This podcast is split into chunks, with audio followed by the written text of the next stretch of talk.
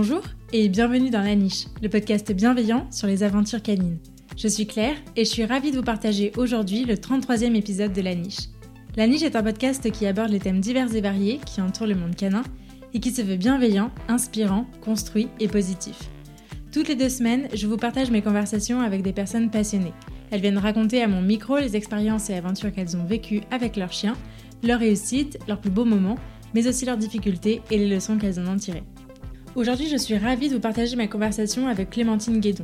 Clémentine est éducatrice canin au Sable d'Olonne et elle est aussi la fondatrice d'Osmose Academy.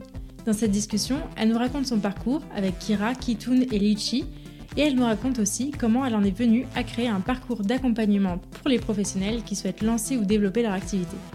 De la gestion du stress à l'organisation, en passant par le rapport à l'argent et le fameux syndrome de l'imposteur, Clémentine nous partage avec passion ses réflexions autour de l'aspect entrepreneurial que comprend le métier d'éducateur comportementaliste. Alors que vous soyez déjà humain d'un chien ou que vous vous apprêtiez à le devenir, cet épisode est pour vous. Mais je ne vous en dis pas plus et je vous invite tout de suite à rejoindre ma conversation avec Clémentine. Salut Clémentine Salut Claire Tu vas bien? Oui et toi? Ça va bien, merci. Eh ben, je suis ravie de t'accueillir euh, sur la niche. Merci beaucoup d'avoir accepté mon invitation. Ben, merci à toi, merci d'avoir pensé à moi. Avec plaisir. On va commencer par les présentations. Qui es-tu, Clémentine? Alors, euh, je suis Clémentine Guédon, donc je suis éducatrice euh, canin et propriétaire de mon centre d'éducation canine Osmose au Sable d'Olonne en Vendée depuis plus de 12 ans maintenant. Je propose des services d'éducation, de comportement et de, de loisirs canins. Je suis également euh, correspondante Vendée du Parti animaliste et déléguée régionale du MFEC, qui est le mouvement francophone des éducateurs euh, canins. Ok, super. Et du coup, aujourd'hui, on est là pour euh, parler de ton nouveau projet, oui. Academy, sur l'accompagnement des pros. Et avant ça, on va parler un peu plus de toi avant de se lancer dans ce sujet-là. Est-ce que tu peux nous présenter tes chiens? Parce que je crois que tu en as deux. Oui, tout à fait. Donc, je vis avec Lichi et Kitsune. Je ne sais pas si je dois dire je vis avec ou je vis chez. Je sais pas. Mais en tout cas, je vis avec euh, Lichi et Kitsune, qui sont deux femelles euh, eurasiers, respectivement de 6 ans et demi et de 10 ans et demi. Clairement, ce sont euh, mes assistantes, mes repères, mes motivations, parce qu'elles m'accompagnent dans toutes les situations qui sont plaisantes pour elles, dès que je vais au travail, et puis même dans ma vie perso, elles sont toujours avec moi. Ok, c'est trop cool. Du coup, avant de, reparler un petit peu euh, de tes deux louloutes, je voulais euh, revenir un peu sur ton expérience, euh, toi, avec les chiens. Est-ce que tu en as toujours eu quand tu étais petite? Est-ce que tu as grandi autour d'animaux ou pas du tout? Comment ça s'est fait pour toi et quand est-ce que c'est venu finalement cette passion du chien? Je sais pas trop comment l'expliquer. Je sais que Dès très jeune, hein, je pense que j'avais moins de 10 ans, j'étais très très attirée par les chiens. C'est quelque chose qui n'a jamais été autorisé pour moi quand j'étais jeune, c'est-à-dire que clairement euh, mes parents euh, n'ont jamais voulu que j'adopte un, chien. La chance que j'avais, c'est que euh, mes propriétaires qui vivaient à côté de, chez nous avaient un chien qui s'appelait Nemo et je m'en rappellerai toute ma vie parce que quelque part ça a été mon premier chien et je pense que ça a été un coup de foudre tel que je me suis dit ok euh, c'est bon je, je, sais que moi je veux vivre entourée d'animaux parce que c'est c'est ce qui m'anime et c'est ce qui me fait vibrer quoi. Ah, c'est cool, les trucs comme ça. J'adore. Mais j'étais triste hein, parce que c'était pas mon chien, donc forcément, euh, il pouvait pas dormir à la maison. Alors, même si euh, quand je rentrais de l'école et que maman était pas encore là, bah, je faisais rentrer Nemo dans la maison comme si de rien n'était, tu vois. Mais bon, c'était compliqué parce que j'essayais de vivre pleinement euh, des aventures avec lui, mais je pouvais pas l'être à 100%, quoi. Hmm. C'est marrant parce que moi, mon un de mes premiers contacts avec, avec euh, un chien, c'était le chien de mes voisins aussi, et euh, qui lui était enfermé dans sa cour, et c'était vraiment hyper triste en y repensant. enfin, même pas en y repensant, parce que même sur le moment, quand j'étais petite, ça me faisait une peine incroyable de me dire que ce chien était enfermé dans sa cour, qu'il ne eh sortait jamais. Et donc, je passais des après-midi entières au portail, enfin, à la grille, tu vois, au, au grillage, à le caresser à travers le grillage. Donc, je vois bien de quoi tu parles. ouais, bah oui. Bon, donc du coup, qu'est-ce qui qu'est-ce qui t'a motivé à toi prendre un chien une fois que tu as été adulte? J'imagine que ça s'est fait comme ça, du coup. C'est toi, une fois adulte, euh, qui a, qui a pris des chiens. Comment ça s'est fait pour toi? Et euh, comment tes, tes chiens sont arrivés dans ta vie? Bah, en clair, euh, bah, comme je disais, hein, j'ai jamais euh, mis de côté cette idée euh, d'adopter un chien et de vivre avec un chien. Alors je pense que pendant toute mon enfance, j'ai dû tanner avec mes parents avec cette, cette question est-ce qu'on peut prendre un chien? Est-ce qu'on peut prendre un chien? Bon, j'ai jamais eu le droit, c'est comme ça, donc c'est pas grave. Ce que je me suis dit en fait, c'est que j'allais attendre d'avoir une situation stable, puis des revenus pour pouvoir combler les besoins de, de, mon futur chien et de le rendre heureux, parce que voilà, c'était la base et le plus important pour moi j'avais vraiment conscience de ce que ça engendrait l'adoption d'un chien. Donc euh, je voulais pas faire ça n'importe comment. Euh, j'ai donc adopté ma première chienne en 2010 lorsque j'ai ouvert euh, mon centre Osmose. Donc c'était Kira, une dog allemand adorable qui a été aussi mon assistante d'ailleurs et même vraiment une mascotte parce que elle prenait vraiment plaisir à accueillir mes clients avec ses tout petits 80 kilos. Donc c'était vraiment très très très sympa. Ah, c'est chouette. Ouais. Pourquoi avoir choisi ces races-là, euh, entre le dog allemand et, le, le, rasier, qui sont quand même assez éloignés comme. Complètement. Comment tu as connu ces races-là et pourquoi tu les as choisis alors, tout d'abord, par rapport à, ma dog allemand, c'était euh, lors de ma formation d'éducateur canin. Dans mes dernières expériences, les derniers élèves euh, avec lesquels je travaillais, je me suis occupée d'une chienne de cette race-là qui était sourde. Et du coup, ça a été vraiment euh, pour moi une expérience très très marquante tant par la douceur de cette chienne que par l'expérience de ce travail parce que ben, j'étais pas encore diplômée et j'avais euh, une chienne avec un, handicap euh, clairement à prendre en charge. Et ça a été très très riche en, émotions, très très riche en, en, expérience et ça m'a tellement marqué que j'ai eu un coup de cœur, je me suis renseignée sur la rage, j'ai rencontré des éleveurs. Et puis de fil en aiguille, et eh bien Kira est arrivée dans ma vie. Bon, malheureusement, elle nous a quitté euh, lors de ses 5 ans, ce qui est très très jeune, euh, à la suite d'un cancer euh, généralisé. Et puis, donc après, Kitsune, ma première rasier, l'histoire est très jolie aussi, c'est qu'en 2010, j'ai rencontré un couple dans mes premiers clients qui vivait avec un eurasier noir, Echo, et j'ai été séduite autant par ces deux personnes adorables que par leur chien. Et euh, je réfléchissais depuis un moment euh, à adopter un deuxième chien euh, avec Kira pour lui tenir compagnie aussi. Et c'est tout naturellement que j'ai adopté la demi-sœur d'Echo. donc voilà, j'ai rencontré l'éleveuse, j'ai eu un coup de cœur pour l'éleveuse, elle a été formidable. Et du coup, bah voilà, pareil, de fil en aiguille, Kitsune est arrivée. Et puis Litchi, elle est arrivée dans ma vie en 2015 parce que j'avais très envie d'agrandir la famille. Et là, ça a été une toute autre histoire dans le sens où elle a complètement bouleversé notre quotidien parce que c'est la chienne la plus émotive, la plus speed que j'ai adoptée. Mais ce qui est génial dans, cette situation-là, c'est qu'elle m'a permis, euh, et elle me permet encore, de me remettre en question, de m'améliorer et de travailler personnellement sur des situations euh, auxquelles euh, bah, j'étais pas du tout habituée. quoi. Ouais, comme je dis, je crois à chaque épisode, je, je, le dis ou je le pense en tout cas, mais ils sont tellement tous là pour nous apprendre un truc que c'est toujours assez incroyable à chaque fois de quand on prend deux minutes de recul et qu'on se dit, ok, il m'a appris ça. ah mais oui, c'est ça. je dis toujours, on n'a jamais un chien par hasard. Mm. Bah clairement, euh, je pense que là, c'est c'est flagrant. Ouais. Du coup, on va parler un peu plus de ton parcours. Donc, tu nous as dit que tu étais euh, éducatrice euh, canin. Est-ce que ça a toujours été une, une vocation pour toi? Donc, tu nous as dit que ta passion des chiens était, était arrivée assez rapidement, mais comment ça s'est fait? Est-ce que tu es, direct rentré dans ce métier à la fin de ton lycée, de tes études? Comment ça s'est fait pour toi? Euh, bah, tout à fait. En fait, euh, clairement, dès, dès, petite, dès le collège, je savais que, que je voulais euh, travailler avec les animaux. tu sais, quand on est en troisième, on a généralement un stage d'observation à faire. Alors, je crois qu'aujourd'hui, c'est que trois jours, mais à l'époque, moi, c'était une semaine entière. Je l'ai fait en clinique vétérinaire. Je me suis pas posé de questions. En fait, c'était normal pour moi. Donc, bah, après avoir obtenu mon bac, j'ai fait une formation diplômante pour devenir assistante vétérinaire. C'était vraiment mon envie depuis plusieurs années. Et puis, bah, après l'obtention de mon diplôme, j'ai exercé euh, pendant un peu plus de quatre ans dans différentes euh, régions avec plein de profils de vétérinaires euh, différents.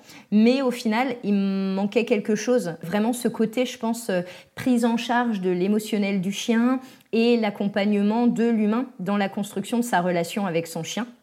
Donc euh, là, ça m'a fait tilt. Je me suis dit, écoute Clémentine, je pense que toi, ton dada, c'est plus tout ce qui est éducation, comportement euh, relationnel humain-chien. Donc j'ai participé à différentes formations euh, pour devenir un éducateur canin compétent et lancer donc mon entreprise pour débuter mon activité sereinement. Donc euh, j'ai également euh, participé à différents stages sur des thématiques euh, en rapport avec le comportement canin et puis l'apprentissage des chiens. Et j'ai participé aussi à pas mal de, de congrès et de colloques nationaux pour continuer ma quête de connaissances. ouais, c'est cool. Donc du coup, tu as lancé ton entreprise en 2010, c'est ça? Oui.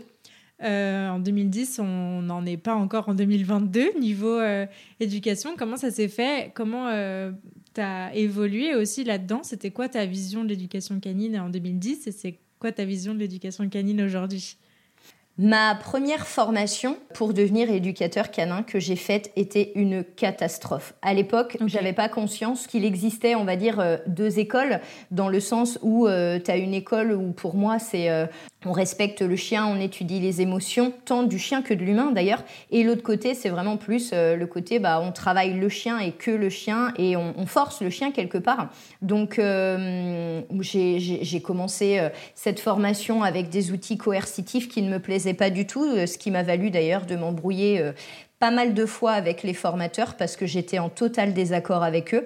Donc j'ai fini ma formation quand même. Par contre, comme je suis une personne avec un tempérament trempé et avec un assez fort caractère, je savais dire non, même si c'était mes formateurs et dans toutes les situations qui me déplaisaient. C'est-à-dire que je pouvais vraiment refuser de faire un exercice si celui-ci rentrait pas dans ma philosophie de, vie avec le chien. Quoi. Ça, c'était clair.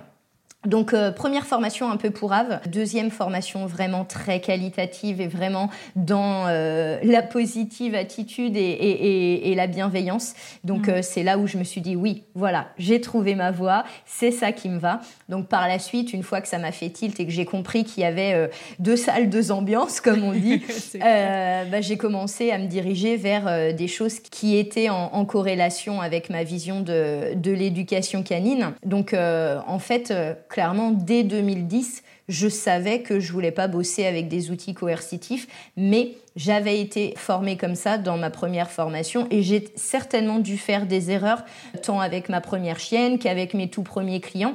Mais heureusement, avec le temps, on se bonifie, avec le temps, on prend confiance et puis bah, les choses nous viennent euh, beaucoup plus naturellement. Après, euh, aujourd'hui, c'est vrai que hum, le terme d'éducation canine me dérange beaucoup parce que je le trouve très réducteur. Pour moi, le métier d'éducateur canin, ça va bien plus loin que le simple apprentissage de assis couché, euh, pas bouger, euh, fait un triple saut périlleux pour le chien, quoi. Clairement, pour moi, euh, pour être un éducateur canin compétent, il faut avoir des connaissances accrues sur le comportement canin et humain. Donc ça va bien plus loin que tout ça, ce, petit assis couché. voilà. Pour moi, il y a l'éducateur canin qui utilise euh, son cerveau, je dirais, ses connaissances, ses compétences pour analyser, comprendre et proposer un travail euh, euh, adapté pour l'humain et pour le chien, parce que c'est une équipe. Clairement, hein, on fait tous une équipe d'ailleurs.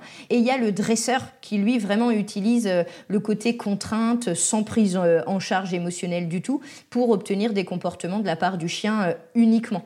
Quoi qu'il en soit, de toute façon, en tant qu'éducateur canin, on est avant tout des entrepreneurs. Donc c'est un métier multicasquette pour lequel il faut être vraiment préparé.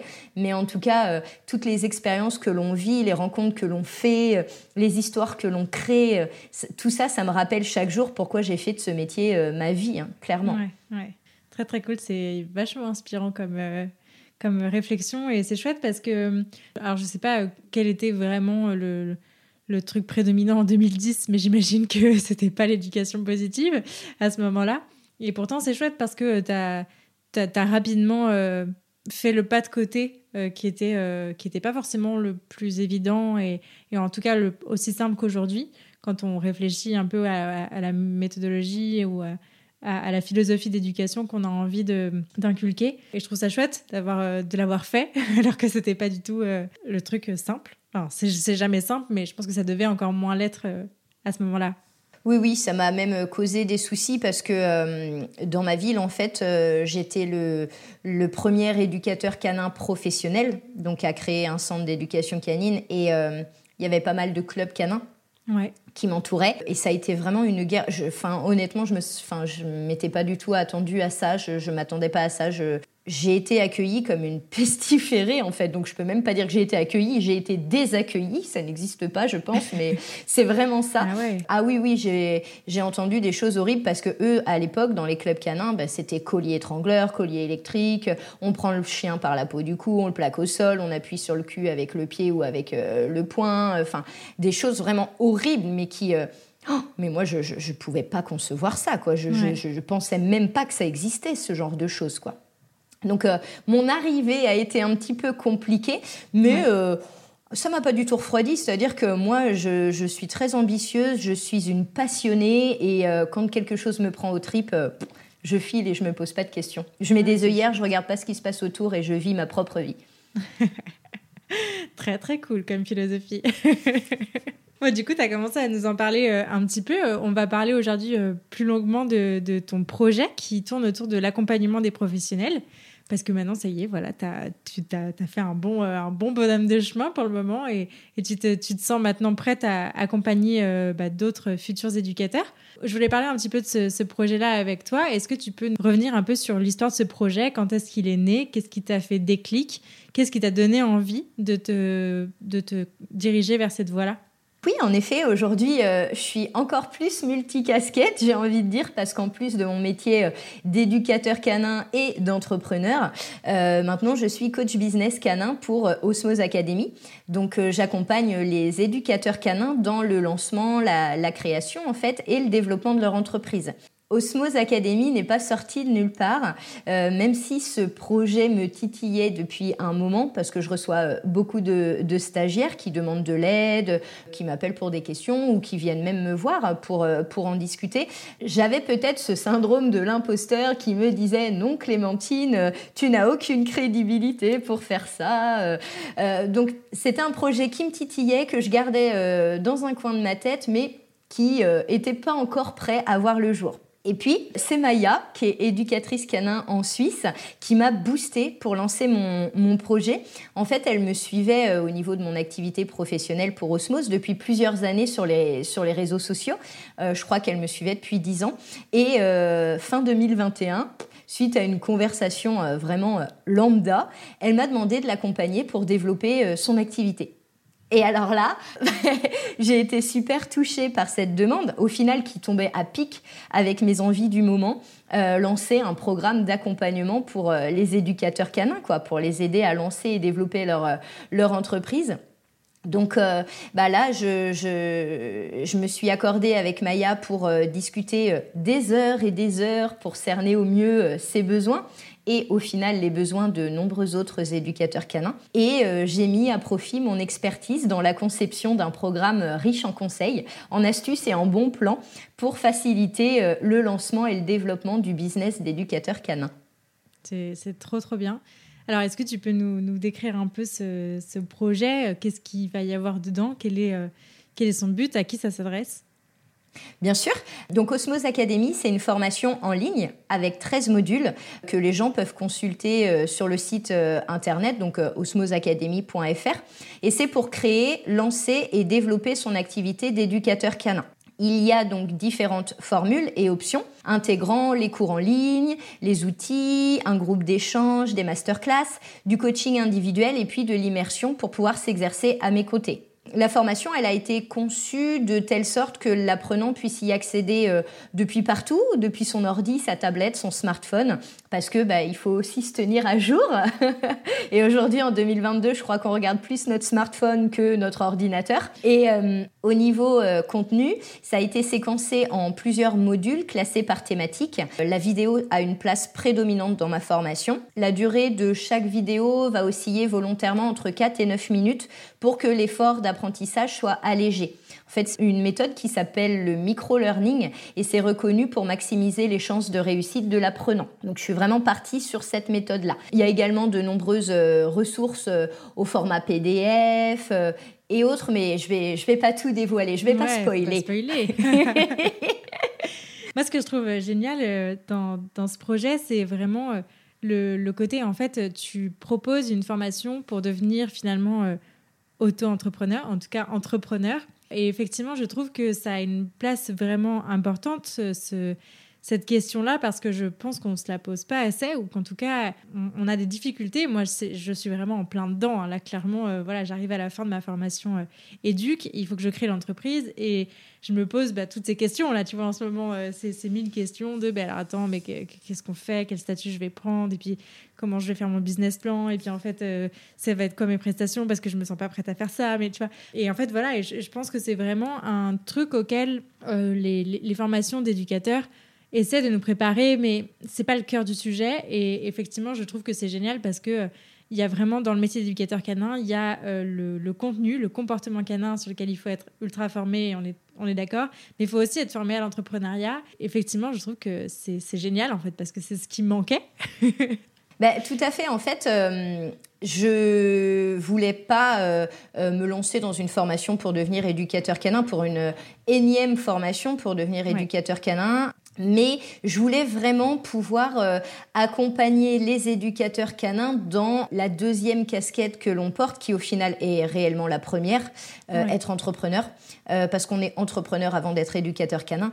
C'est pour ça que ma formation, elle va pas s'adresser aux gens qui veulent devenir éducateur canin. Ma formation, elle va vraiment s'adresser à plusieurs profils de personnes, mais pas ces personnes-là qui n'ont pas encore lancé leur projet de formation d'éducateur canin. C'est-à-dire que les profils qui vont pouvoir être intéressés par ma formation, ça va être euh, les profils qui souhaitent lancer leur activité et tout bien faire dès le début, euh, ceux qui veulent euh, que leur entreprise évolue, gagne en sérénité, en liberté, pour les personnes aussi qui se sentent seules dans le cadre de leur activité, qui n'ont pas confiance en elles et qui aimeraient être accompagnées, et puis euh, celles qui veulent gagner du temps, euh, bah, de l'énergie éviter de s'éparpiller partout et donc gagner de l'argent parce que bah, forcément en tant qu'entrepreneur le temps c'est de l'argent on sait bien ça fait phrase un peu bateau mais c'est tellement vrai et puis, euh, il y a aussi l'accompagnement dans le développement pour tous ceux qui veulent avoir les bons réflexes pour la gestion des clients, pour optimiser et développer le catalogue des prestations. Et puis aussi, on n'en parle pas non plus souvent, mais euh, pour les personnes qui souhaitent investir sur l'avenir et rendre leur activité rentable. Parce que mmh. en tant qu'entrepreneur, ben, on ne sait pas de quoi sera fait notre avenir et c'est hyper important d'y penser. Oui, c'est clair. Il y a une vraie complémentarité avec les formations euh, d'éducateurs canins, qui pour le coup, effectivement, euh, sont nombreuses et ont toutes leurs particularités. Mais c'est vrai que je pense que le point commun à chacune, c'est euh, le côté, ben voilà, on ne peut pas creuser vraiment en détail cette, cette question d'accompagner vers l'entrepreneuriat. Et, je trouve ça vraiment chouette d'avoir pensé à, créer cette offre-là. Et, je, je pense qu'elle intéressera beaucoup de monde. En tout cas, je suis ravie de pouvoir mettre ça en lumière aujourd'hui. Euh, du coup, je voulais revenir un petit peu sur euh, l'intérêt euh, pour les éducateurs de cette formation. Pour toi, c'est quoi les, les, vrais, les grands trucs qui vont pouvoir gagner en faisant cette, cette formation? Pour moi, en fait, euh, lors de cette formation, je me dis que l'apprenant va pouvoir euh, échanger, partager, poser ses questions. Il pourra aussi profiter de réductions et des avantages que j'ai négociés auprès de différents intervenants dans les domaines très variés autour de l'éducation canine. On verra aussi différentes euh, thématiques dans l'entrepreneuriat de l'éducateur canin pour lui permettre de prendre confiance pour assurer le développement de son entreprise. Et puis être coaché aussi, ça permet de garder une attitude positive pour assurer la prise de décision la gestion euh, des difficultés et pour atteindre les objectifs fixés. Cette formation vraiment permet de développer son expérience et ses compétences aussi euh, sous ma supervision tant dans le groupe d'échange que dans les phases de coaching, que dans la phase d'immersion aussi pour travailler à, mes côtés. Le but de cette formation pour moi, c'est vraiment de pouvoir accompagner l'éducateur canin dans une transformation pour qu'il mette à profit toutes ces ben, ces nouvelles compétences et ces nouvelles connaissances dans l'entrepreneuriat pour booster son activité.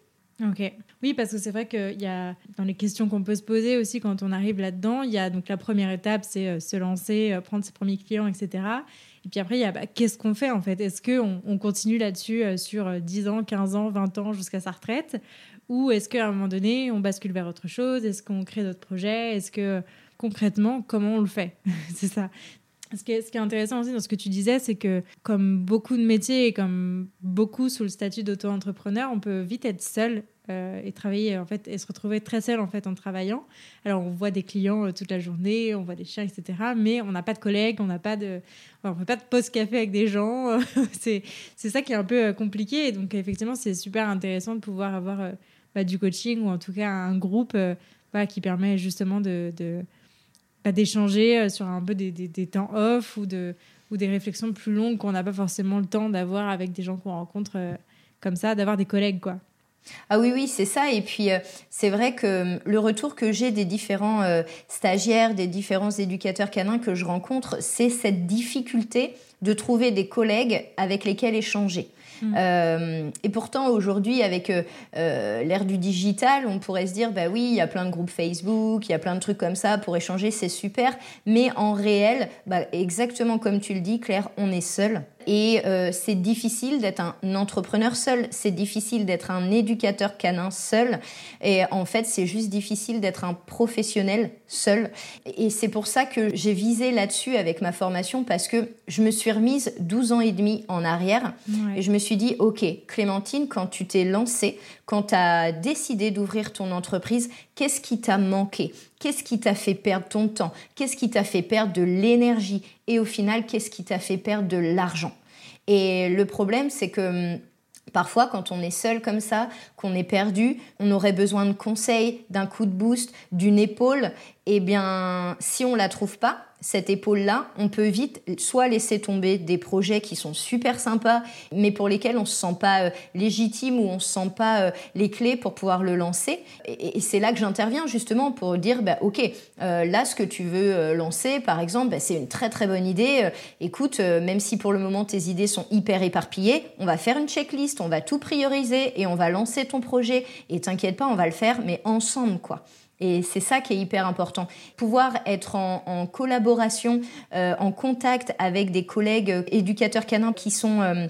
Euh, sincère et, bienveillant parce qu'on prône tout le temps la bienveillance mais il faudrait peut-être déjà l'avoir entre humains cette bienveillance là du coup pour moi c'est primordial et c'est là que je veux intervenir en disant ok bah moi la petite Clémentine de 23 ans qui a ouvert Osmose et eh ben euh, en 2010 et eh ben j'étais toute seule et eh bien j'avais peur et bien je n'avais pas les clés pour cet entrepreneuriat et, et, pour toute cette cette jungle dans laquelle je me je me lançais eh bien aujourd'hui, si je peux aider certains éducateurs canins à moins stresser et à prendre plus facilement confiance en eux pour euh, mettre en lumière leurs projets et les voir aboutir, eh ben j'en serais que plus heureuse. Hmm, c'est clair. Non, c'est chouette. Et puis effectivement, alors il y a un sujet dont je, dont je voulais vraiment euh, parler avec toi, c'est euh, tout ce qui est bah, ce stress, parce que Bon, dans tous les cas, travailler est un peu stressant, mais quand on est seul à la tête de sa, de sa propre barque, bah, ça l'est encore plus euh, parce qu'il faut tout gérer. On est, euh, tu le dis, on est, on est, on est auto-entrepreneur, on est éducateur canin, mais on est, euh, on est directeur de la communication, on est responsable financier, on est responsable de la stratégie. On fait des arbitrages tout le temps sur plein de trucs et on doit tout choisir.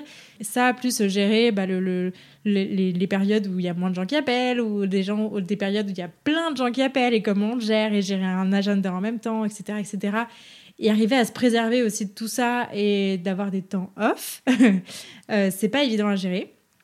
Et, euh, j'avoue que voilà, ça, ça, fait déjà partie des trucs qui, euh, où je me suis dit, waouh, ok, attends, il faut que je prenne une petite respiration alors que le truc n'est pas encore lancé. Donc, c'est un vrai sujet dont, je voulais parler avec toi. toi, c'est quoi un peu, si tu devais donner, je sais pas, des, des, des tips ou des, des choses, des erreurs, par exemple, ou un retour d'expérience sur toi, comment tu gères ça et Qu'est-ce que tu pourrais nous partager? Clairement, ce stress de l'entrepreneur, on l'a tous parce qu'en fait, ça touche pas que l'éducateur canin, c'est vraiment toutes les personnes qui se lancent euh, à leur compte euh, en tant qu'indépendant. On fait euh, généralement, nous, éducateurs canins, un métier passion mais comme le dit euh, François, mon bras droit, euh, attention à ne pas tomber dans le métier prison. Parce que, comme tu le dis, être entrepreneur, c'est très, stressant. Il faut être sur tous les fronts. L'administratif, la compta, euh, l'élaboration des prestations, les tarifs, les prises de rendez-vous, la gestion aussi des rendez-vous. Genre le client qui t'appelle cinq minutes avant pour dire bah, Clémentine, en fait, je pourrais pas être là d'accord, ok. Euh, ou même les lapins qu'on nous pose euh, quand on nous prévient pas, la gestion client, la publicité. Et puis, euh, on n'y pense pas aussi, mais en, plus de tout ça, pour les éducateurs canins qui ont par exemple un terrain sur lequel pratiquer, en herbe par exemple, ben, il y a aussi l'entretien du terrain. Donc, on devient aussi un peu paysagiste. C'est clair, c'est clair. en fait, on a tellement de casquettes, c'est un truc de fou. Et donc, il faut vraiment savoir donner du temps pour son entreprise, mais aussi garder du temps pour soi. Euh, comme je dis toujours, on ne peut pas faire de la qualité et de la quantité, c'est pas possible, ça vaut pour tous les domaines. Euh, si on donne 20 heures sur 24, 7 jours sur 7 à son entreprise, clairement notre corps, notre mental euh, vont rapidement s'affaiblir et puis ça va se ressentir sur la qualité dans notre travail. Donc les conseils à donner, c'est vraiment savoir s'organiser, c'est la priorité. Il faut apprendre à ne pas s'éparpiller, il faut apprendre à organiser les différentes tâches que l'on a à réaliser justement et euh, euh, savoir les, les prioriser, c'est-à-dire euh, les classer en ordre d'importance, les choses à faire en urgence, les choses à faire qui sont très importantes, etc., etc., les choses qu'on peut remettre à demain, mais faut pas non plus procrastiner. Le but c'est vraiment pas de se dire bah oh bah ça je le mets à demain et puis demain tu dis oh bah ça c'est bon je le mets à demain. En vrai si tu l'as mis à trois demain, je pense qu'en vrai c'était pas une, tâche très importante donc, euh, tout ça, c'est vraiment la base, c'est euh, éviter l'éparpillement. C'est vraiment la base. Ouais, ouais, ouais. Ouais, non, c'est clair. Et euh, c'est rigolo parce que euh, là, au moment où on enregistre, il y a quelques jours, euh, même une semaine un peu moins, je, je vous partageais justement sur les réseaux le fait que je me sentais vachement débordée en fait par tout ça parce qu'il y a mille trucs à faire avec la création et, et je me sens fatiguée en fait déjà là. donc ça me fait peur aussi sur, sur la suite. Et donc en cherchant un peu tout ça, je me suis, j'ai trouvé, grâce à une super copine, un logiciel qui s'appelle Notion et qui est génialissime pour les, les, fous d'organisation que nous devons être. et donc, c'est vraiment cool. Et en fait, euh, alors, c'est pas forcément pour faire la promotion d'un logiciel, mais en tout cas, de dire que euh, aujourd'hui, on a plein d'outils qui nous entourent. Et en fait, des fois, il s'agit de, de passer un peu de temps à régler ces outils-là, à les programmer pour en gagner après euh, de fou, en fait. Parce que clairement, grâce à Notion, en fait, tu déposes l'intégralité de ton cerveau dans un truc. et après, tu pioches dans ce que tu veux faire, dans ce que tu veux rajouter, tu organises tout, tu, ça centralise le tout. Et c'est vraiment cool en fait. Enfin, tu vois, là, ça fait, euh, je sais pas, une grosse semaine que je travaille avec. Et en fait, j'ai déjà gagné énormément de temps. J'ai gagné énormément en productivité parce que bah, je sais quoi faire, je sais où, où les choses sont rangées. J'ai plus 25 euh, 000 post-it euh, sur mon bureau, j'ai plus 50 000 listes dans mes notes d'iPhone. Et voilà, et en fait, c'est génial, mais je trouve qu'il faut, dans, dans les trucs vraiment primordiaux et qu'on oublie souvent, c'est passer du temps à créer des choses qui vont nous en faire gagner. Je sais pas C'est complètement ça. Ah ben oui, oui, je suis totalement, euh, totalement d'accord avec toi. C'est le même principe des formations en fait. C'est que là, tu parles de Notion, de, de ce logiciel qui est euh, bah, vraiment, il est il est exceptionnel parce que euh, tu peux tout mettre dedans. Tu peux tout, tout mettre sous plein, plein de formes. Tu peux échanger avec des collègues, tu peux échanger même avec tes clients dedans. Moi, je l'utilise depuis euh, que je lance ma formation, justement, puisque euh, avec mon équipe, eh ben, on, est bien obligé de l'utiliser, sinon on, on s'en mêle les pinceaux. Donc, c'est vrai que Aujourd'hui, on a la chance d'avoir plein d'outils, gratuits ou payants, mais en tout cas, même les, formules gratuites au départ peuvent très bien nous convenir. Ça demande un peu de temps, notamment Notion. Euh, c'est un logiciel qui demande beaucoup de temps quand même pour euh, le prendre en main parce qu'il n'est pas, très intuitif. Mm. Et, et, je me dis, c'est la même chose pour les, pour les formations. Tu disais, en fait, on prend du temps pour se former à quelque chose, notamment là par exemple au logiciel d'organisation, mais derrière c'est pour rentabiliser parce que derrière, comme on va passer moins de temps à chercher les infos, à s'emmêler les pinceaux dans notre organisation, eh bien on va passer plus de temps sur le terrain et donc forcément on va gagner plus d'argent parce qu'on sera plus disponible pour nos clients. Et moi, ma formation, je la vois vraiment euh, dans cet état d'esprit-là. Mm. C'est-à-dire que oui, ça a un coût, bah, comme toutes les formations. Et comme je disais, le but, c'est d'emmener à la transformation. C'est vraiment de se dire, ben voilà, vous faites ma formation, je vous accompagne dans la création et le développement de votre entreprise. Je vous donne toutes les clés, toutes les astuces, tous mes outils du quotidien. Et derrière, comme ça, vous êtes organisé. Et du coup, vous perdez plus de temps à vous dire, oh là là, attends, comment il faut que je fasse ci, comment il faut que je fasse ça, à quel moment, comment je l'organise. Ben, en fait, tout est fait. Tout est vu, tout est classé, tout est opérationnel. C'est un gain de temps de fou. Et donc ce temps-là, ben, c'est du temps gagné pour le passer avec les clients et donc pour amener plus d'argent. Mmh. Ouais, ouais, et puis euh, toujours pour en revenir à, la gestion du stress, et, là ce que tu viens de dire sur le, sur le, fait de, passer du temps, euh, voilà, d'avoir plus de temps, parce que c'est finalement ça la quête de tout le monde, avoir du temps, je crois. C'est vraiment, euh, je crois que c'est vraiment important aussi de rappeler que peu importe le métier qu'on fait d'ailleurs, euh, c'est hyper important d'avoir des temps pour soi, d'avoir des temps. Euh, on coupe, en fait, juste on déconnecte et, euh, et, là on fait un truc, je sais pas, on peint, on va marcher, on va, on va faire des, des, colliers de perles, que, sais-je. Mais en tout cas, un truc qui nous vide la tête, sur lequel on, on pense pas à tout ce qu'on a à faire, on pense pas à notre to-do, on pense pas à toutes les obligations qu'on a, on pense pas à, tout, le, tout le stress qu'on a, aux mails qu'on doit envoyer, aux papiers qu'on doit remplir, etc. etc. Et, et ça, je trouve que c'est vraiment important et je, je, je, je crois que c'est encore plus important d'en parler euh, maintenant parce qu'on on est aussi... Alors, je crois que le, les confinements euh, liés au Covid ont fait du bien par rapport à ça, mais je, trouve qu'on est, on est vraiment dans un modèle où, euh, où c'est classe de travailler beaucoup, tu vois. Genre si tu travailles 7 jours sur 7 ou 6 jours sur 7, que tu travailles genre plus de 50 heures par semaine, quand même, tu donnes, tu vois. et, et, et je trouve ça tellement horrible parce que si ta vie c'est ton travail autant que ça je, trouve ça triste tu vois.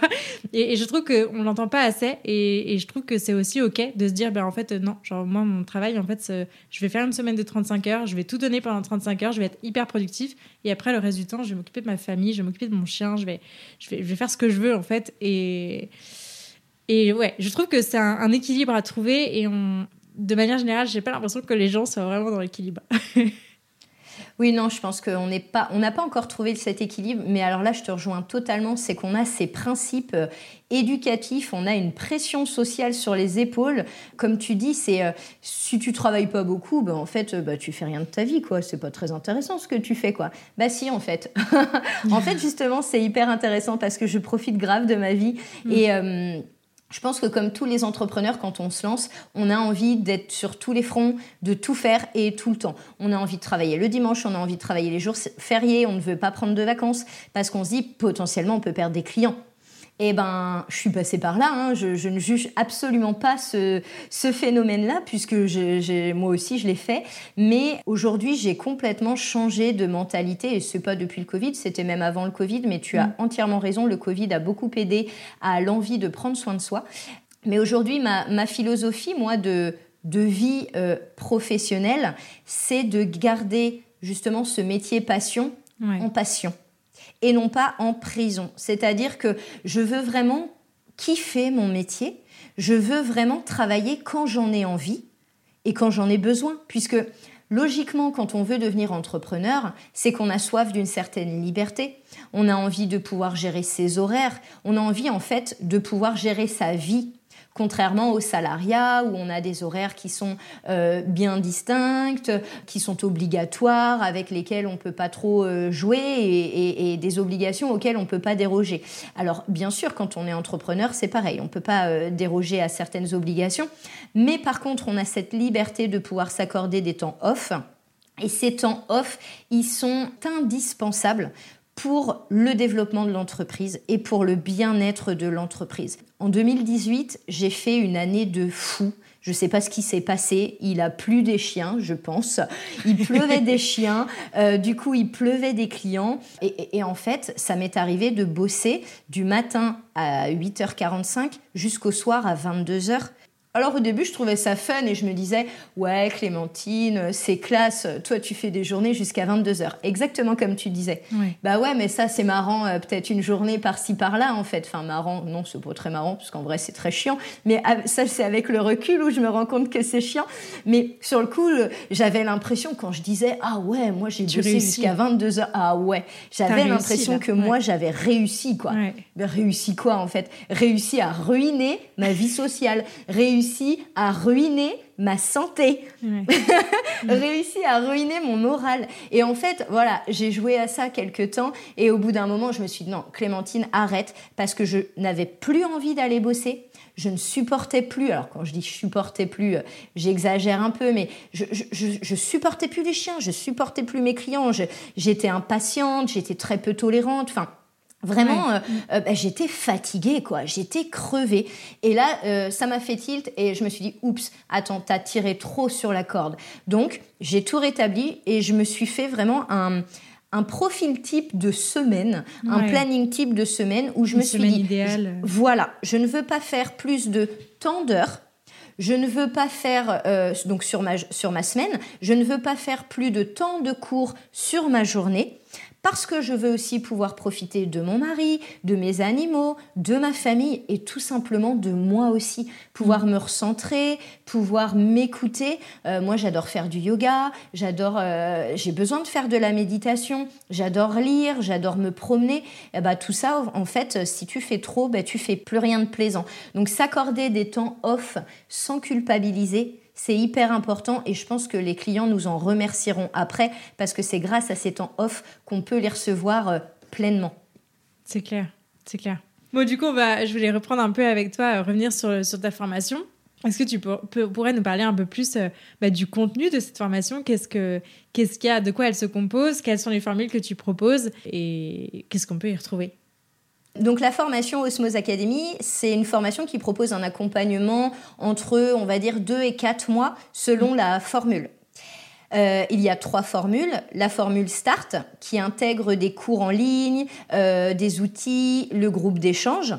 On a la formule Premium avec la même chose que dans la formule Start, mais avec des masterclass en plus. Et on a la formule VIP avec la même chose que la formule Premium, mais avec du coaching individuel en plus. Et il y a aussi des options, des options coaching individuel et immersion qui sont facultatives et à choisir en fonction des besoins de, de l'apprenant. Donc euh, pour le moment, ma formation, elle est ouverte à certaines périodes de l'année. Les inscriptions à la dernière session ont fermé leurs portes euh, le 28 mai. Elles rouvriront certainement euh, soit à l'automne, soit en début d'année prochaine. Il faut que je, je vois au niveau organisation parce qu'en fait, je limite les places pour obtenir euh, une qualité. En fait, je veux vraiment offrir un parcours de formation de qualité. Donc, je préfère, euh, comme je disais tout à l'heure, ne pas faire de quantité et faire de la qualité. Et donc, euh, je verrai vraiment en fonction de comment avance mon groupe pour la prochaine ouverture, pour définir la date de la prochaine ouverture. Ok. c'est trop cool. Ça promet d'être une une super formation encore euh, à ajouter sur notre petite liste. toutes les formations qu'on a envie de faire. Donc, euh, c'est très, très chouette. Je suis vraiment, euh, vraiment contente de pouvoir mettre à l'honneur Osmose Academy aujourd'hui. Il y a un autre sujet, je, crois que, tu, je crois que ça, ça fait partie d'un des modules de, de, ta formation qui est autour de, du, du, développement personnel et de, de comment, euh, de comment on se lance, de comment on se sent pour se lancer. Et notamment, je voudrais parler avec toi de tout ce qui touche à la légitimité, à euh, se sentir à l'aise dans les prestations qu'on pourrait ou pas proposer, etc. quand on se lance. C'est pas évident parce que euh, finalement, c'est toujours une grosse question. Et moi, j'avoue que je me pose encore la question de est-ce que je vais prendre toutes les problématiques? Est-ce que je vais me spécialiser dans un truc? Est-ce que, est-ce que je vais pas prendre pour le moment et je verrai après? Et de comment gérer ça? Et je pense qu'il y a un, un, gros syndrome dont on peut parler avec, c'est le fameux syndrome de l'imposteur euh, qu'on a tous à un moment donné. Est-ce que tu peux nous en parler un peu? Je pense que quand on démarre une, une activité, mais peu importe l'activité, comme tu le dis, on a envie de, de proposer plein de choses. On veut proposer plein de services, plein de prestations euh, différentes, mais au final, c'est là qu'est l'erreur. Quand on lance une activité, surtout quand on vient de créer son entreprise, on a tellement de trucs à faire, tellement de choses auxquelles penser, de décisions à prendre, des choses à mettre en place, de la confiance à prendre aussi. Donc ça peut vite devenir compliqué de ne pas se perdre. Je pense qu'il est hyper important de prioriser les tâches à réaliser et de pas tout lancer en même temps parce qu'on risquerait au final de se perdre, de bâcler euh, certaines activités et de les rendre vraiment moins qualitatives. Moi, je conseille vraiment de sélectionner et de lister les prestations déjà qu'on maîtrise le mieux mm. et euh, celles avec lesquelles on est euh, le plus à l'aise et qui nous plaisent vraiment, quoi. Vraiment, euh, euh, pas se forcer à se dire, oh ben, allez, je dis n'importe quoi, mais l'agility, ça marche, bim, je m'installe, je fais de l'agility.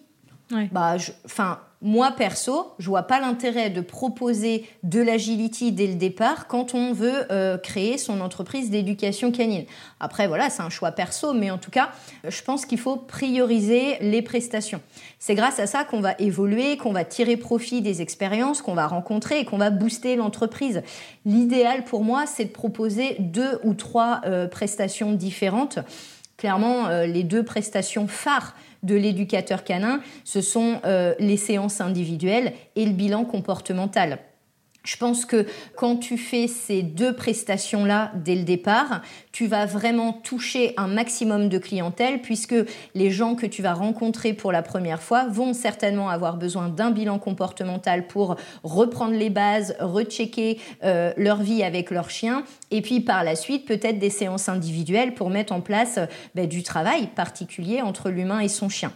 Et puis une fois qu'on est à l'aise, on peut proposer euh, d'autres prestations pour notamment euh, agrandir euh, la palette de services et aussi la clientèle. Ça peut être des séances en groupe, ça peut être des ateliers pour les chiots ou pour les, chiens adultes avec des thématiques particulières. Ça peut être du dog sitting aussi, le fait d'aller garder le chien à domicile et le sortir. Ça peut ouvrir aussi nos portes d'entreprise à une autre clientèle qu'on n'aurait peut-être pas eu en éducation dès le départ, mm. mais qui nous sollicite pour le dog sitting et qui par la suite serait peut-être intéressé euh, pour euh, renforcer son lien avec son chien.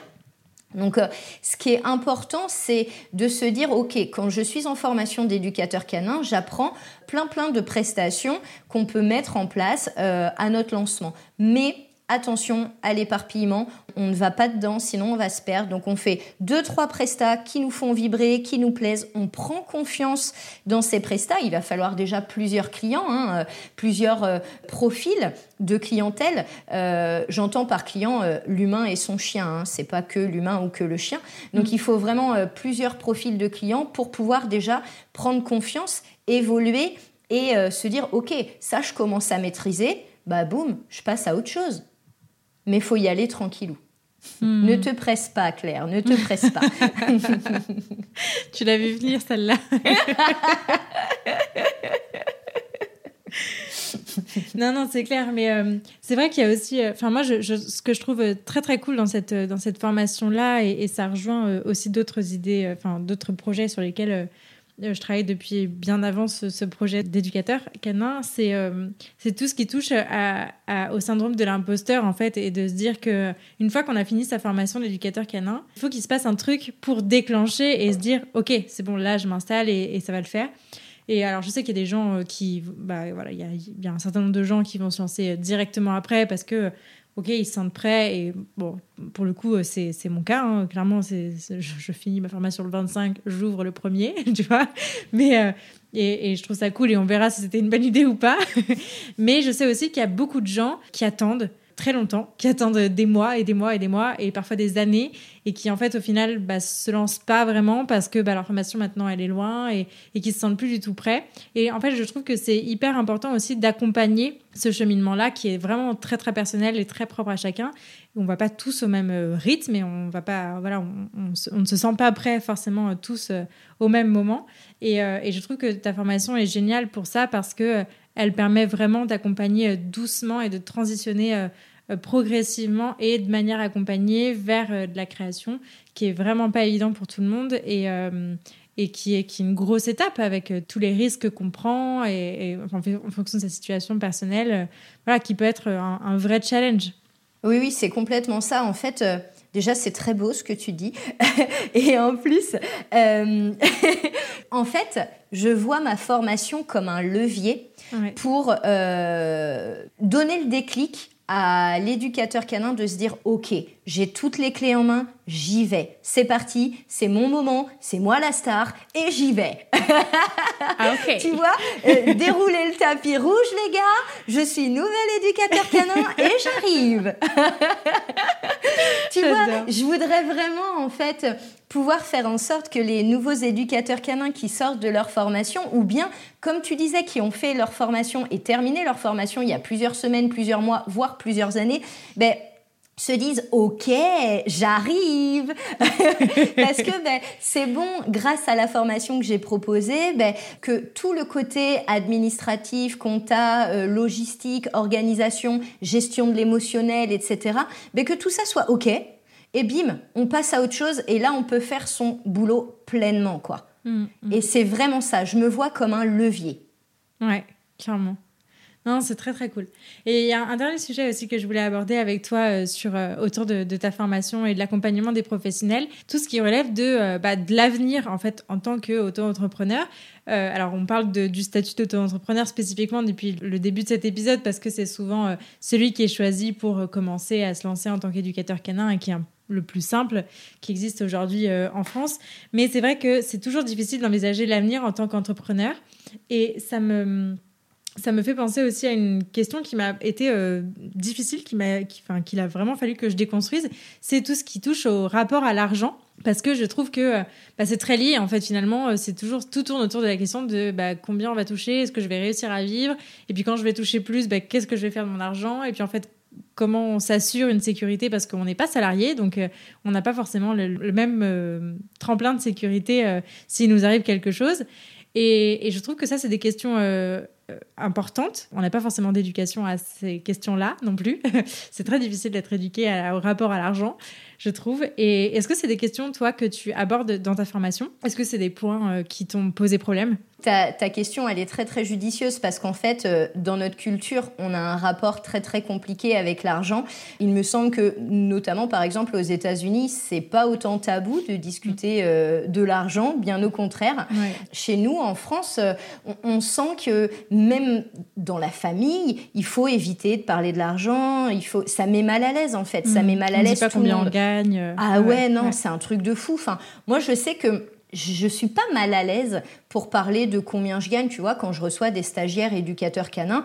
Je parle en toute transparence de quand j'ai débuté, où j'en suis maintenant, etc. Même avec mon entourage, moi, ça me pose pas de question d'en parler. Par contre, je sens bien que certaines personnes sont totalement bloquées et même des collègues éducateurs canins qui veulent pas euh, me dire en toute transparence bah, leurs revenus et tout. Alors, je peux le comprendre, il n'y a pas de souci, mais c'est vrai qu'on a un rapport à l'argent qui est très compliqué et ça, ça a une place très importante dans ma formation parce que au niveau de l'argent, on a cette connotation très négative j'en parle parce que je l'ai entendu plusieurs fois, euh, de se dire bah ouais, mais si c'était vraiment un métier passion, soit ce serait gratuit, soit ce serait vraiment pas cher. et le nombre de fois où j'ai entendu euh, ah, mais euh, c'est 50 euros une séance individuelle. Non, mais attendez, vous aimez pas vraiment les animaux parce que si vous aimiez vraiment les animaux, vous feriez ça gratuitement. Bah en fait, toi, quand tu vas bosser, t'es payé à la fin du mois en fait. Donc c'est exactement la même chose. Donc je pense que comme tous les métiers passion, c'est pas parce que on fait un métier de manière passionnée qu'on ne mérite pas d'être payé pour. Parce que si on fait bien notre métier, c'est certainement qu'on a payé des formations de qualité, on a passé du temps à s'exercer, à apprendre de nos erreurs, à se prendre des portes dans la tronche qui nous ont fait grandir. Et du coup, on a mis du temps, on a mis de l'argent pour devenir meilleur dans ce qu'on fait. On n'est mm. pas euh, juste euh, le voisin du coin qui dit ah ben moi ça fait 20 ans que j'ai des chiens, euh, je te promets faut faire comme ci ou faut faire comme ça. Non, on est formé, on a des connaissances, on a des compétences. Exactement, c'est ça. Donc c'est vrai qu'on a un rapport à l'argent compliqué et je pense que de toute façon, l'avenir, il est très très incertain pour tout le monde et encore plus pour les entrepreneurs. Euh, c'est pour ça que c'est important d'y penser dès le lancement euh, de l'activité. Alors, euh, je vous cache pas que quand j'ai ouvert Osmose, j'avais 23 ans. Autant vous dire que penser à ma retraite, ça faisait pas trop partie de mes priorités. je me suis pas dit oui, oui, oh là là, c'est hyper important de penser tout de suite à quand j'aurai 60 et quelques années. Non. Et pourtant, Très très rapidement, je me suis rendu compte de son importance. On va pas se le cacher, les versements euh, mensuels de retraite qu'on va toucher euh, seront certainement euh, rikiki. Donc c'est important d'investir sur l'avenir. Parce qu'aujourd'hui, quand on travaille, on touche de l'argent ben, sur le coût par rapport à la prestation qu'on vient de donner et ça va nous permettre de payer nos charges d'entreprise, nos charges personnelles. Mais au final, est-ce qu'on arrive vraiment à se mettre de l'argent de côté? Je sais pas, ça va dépendre de, mm. des personnes, ça va dépendre de combien vous gagnez. Donc on peut penser à investir sur l'avenir en se disant par exemple euh, je vais énormément développer mon activité et mettre de l'argent de côté. Ça, ça peut être une bonne idée. Ou, même ouvrir un compte retraite, en fait, euh, exprès pour mettre cet argent de côté. On peut aussi se dire, je recrute un professionnel en sous-traitance pour proposer d'autres services à ma palette de prestations et donc augmenter la clientèle et donc augmenter la rentrée d'argent. Ça peut être ça aussi. Et cet argent, on le mettra de côté. On peut aussi euh, se dire, je veux investir dans un terrain et une construction qui est bien placée dans un endroit stratégique, ce qui me permettra plus tard de louer ou de vendre euh, lorsque mon, activité va s'arrêter. Par exemple, on peut aussi se dire euh, je développe énormément ma clientèle, ma liste email par rapport à mon entreprise et si elle est bien développée, eh ben on peut la vendre cette clientèle quand on veut arrêter notre activité. On peut mm. aussi euh, développer son entreprise dans le digital. Grâce au Covid, on a vraiment une porte qui s'est ouverte sur euh, la digitalisation. C'est énorme et il faut y aller quoi. Donc il y a énormément de façons d'investir sur l'avenir, mais par contre faut y penser rapidement. Je vous dis pas qu'il faut y penser dans l'année qui suit euh, votre installation, puisque il y aura déjà plein plein plein de choses auxquelles penser, mais assez rapidement, je dirais dans les trois ans qui suivent l'installation, c'est intéressant d'y penser. Ouais. Ouais, je trouve que c'est euh, c'est en ça aussi que l'entrepreneur se retrouve vite seul. C'est euh, sur toutes ces questions-là de, euh, de, de, gestion de l'argent, de, de, gestion de son patrimoine, de, de, la suite, de sa retraite, etc. Et effectivement, le rapport à l'argent, s'il n'est pas s'il n'est pas clair, euh, en tout cas sur, euh, sur notre manière de, gérer notre argent, de ses ambitions aussi, de combien on veut gagner, etc. etc. Même si c'est des questions qui sont pas forcément, enfin voilà, auxquelles on n'est pas du tout euh, éduqué à, à, répondre et, à se questionner. je trouve qu'elles sont quand même vraiment fondamentales. D'ailleurs, sur le sujet de l'argent, je vous conseille le podcast de Fab Florent qui s'appelle Histoire d'argent. Je ne sais pas si tu le connais. Euh, mais c'est génial. En fait, bah, c'est un podcast, un podcast euh, qui parle d'argent, globalement, et de, gestion de l'argent, du rapport à l'argent de, chacun. Et il est vraiment très, très intéressant. J'avais, j'ai pas écouté beaucoup d'épisodes, mais tous ceux que j'ai écoutés sont vraiment très, très intéressants. Donc voilà, c'est, placé. Mais, euh, mais, voilà, donc non, c'est vrai que c'est, vraiment chouette. Encore un, encore un, grand intérêt de, suivre ta formation, c'est, vraiment de, faire le point là-dessus, parce que je pense que c'est vraiment, vraiment nécessaire de le faire. Oui, oui, je pense. Et puis, faut pas rester dans la panade. C'est-à-dire que même si on fait un, métier passion toute notre vie, admettons, euh, on est éducateur canin pendant 30 ans, je pense qu'on mérite d'avoir une belle retraite parce qu'on se sera donné tant physiquement qu'émotionnellement, parce qu'on en, on en prend quand même plein la tronche hein, en tant mhm. qu'éducateur canin, parce qu'en plus de notre stress d'entrepreneur, ben, on a aussi tout notre émotionnel euh, à nous et on absorbe aussi celui du client et de son chien, parce que nous aussi, nous sommes des éponges à émotions. Donc, euh, je pense que c'est mérité et c'est pas volé. Ouais, non, c'est clair, c'est clair. Moi, je vais maintenant te poser la question signature de ce podcast. Qu'est-ce que ça a changé à ta vie de pouvoir faire ce métier? Mais surtout, j'ai envie de te demander qu'est-ce que ça change à ta vie aujourd'hui de pouvoir accompagner des professionnels pour moi, accompagner mes collègues et éducateurs canins, c'est offrir la possibilité d'avoir accès à mes connaissances, à mes expériences et à mon expertise pour euh, gagner du temps, de l'énergie et donc de l'argent. Euh, on en revient à ce sujet-là, mais c'est un sujet très important dans l'entrepreneuriat. Comme je disais tout à l'heure, je me suis vraiment basée sur ce que j'aurais adoré avoir quand euh, j'ai ouvert Osmose il y a 12 ans et demi. Moi, j'aurais adoré avoir accès à ce type de formation-là. Euh, je suis d'ailleurs trop triste que ça n'existait pas. et euh, pour moi, c'est tellement un plaisir de partager, d'échanger, parce que c'est ultra enrichissant pour tout le monde. Pour moi, comme pour mes apprenants, en fait, c'est hyper agréable de travailler entre professionnels parce que c'est une autre approche.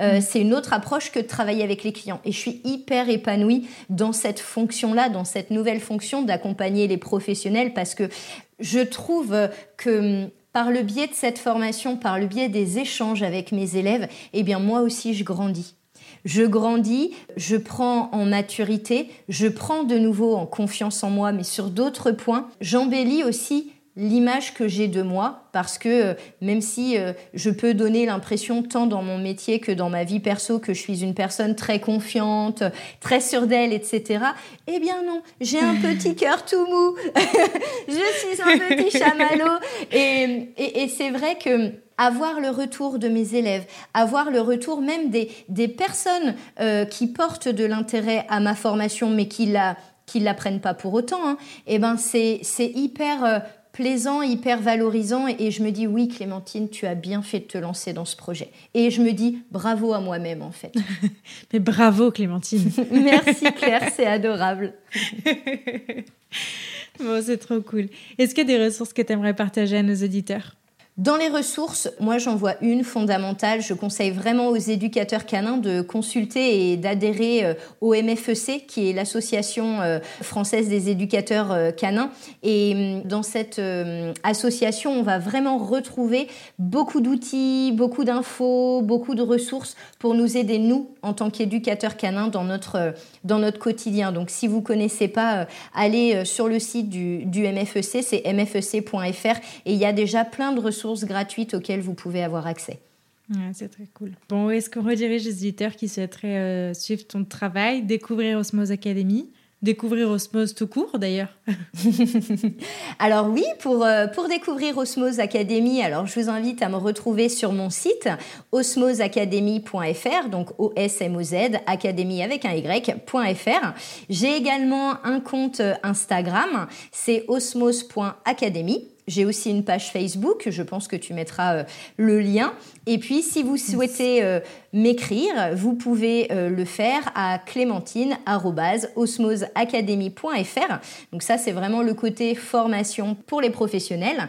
Et pour suivre les aventures du centre Osmose, vous pouvez me retrouver sur le site osmose85.fr, sur le compte Insta osmose-du885 et également sur la page Facebook. Trop cool. Bah écoute, c'est méga complet. Je, n'ai presque rien à écrire. trop cool. Mais je mettrai tout ça en barre d'infos en tout cas. Merci beaucoup, beaucoup, beaucoup, Clémentine. C'était un, c'était un super moment. On a bien rigolé. oui, merci à toi, Claire. Et, euh, et je suis vraiment, encore une fois, euh, ravie d'avoir pu mettre euh, en lumière toutes ces questions-là qui sont vraiment fondamentales, sur lesquelles je planche en ce moment et de pouvoir échanger avec toi. Donc, je suis ravie de t'avoir rencontré grâce à cet épisode. Merci beaucoup. Ben, merci à toi, c'était un grand plaisir et puis euh, ben, je te dis à bientôt pour de nouvelles aventures. Yes. Allez, à bientôt, salut. Salut. Merci beaucoup de vous être joint à ma conversation avec Clémentine et de l'avoir écouté jusqu'au bout. J'espère que ce nouvel épisode vous a plu et si c'est le cas, je vous invite à en parler autour de vous et à le partager sur les réseaux sociaux en nous taguant osmose.academy et la niche aventure. Si vous souhaitez soutenir ce projet, vous pouvez aussi me laisser une note et un commentaire sur la plateforme que vous utilisez pour m'écouter. Ça aide beaucoup le podcast à se développer. Pour enrichir votre écoute, n'hésitez pas à visiter mon site laniche-aventure.fr. Enfin, n'hésitez pas à nous rejoindre sur Instagram pour suivre nos aventures et ne rien rater des prochains épisodes. Ils arrivent très vite. D'ici là, prenez soin d'eux, prenez soin de vous et je vous dis à la prochaine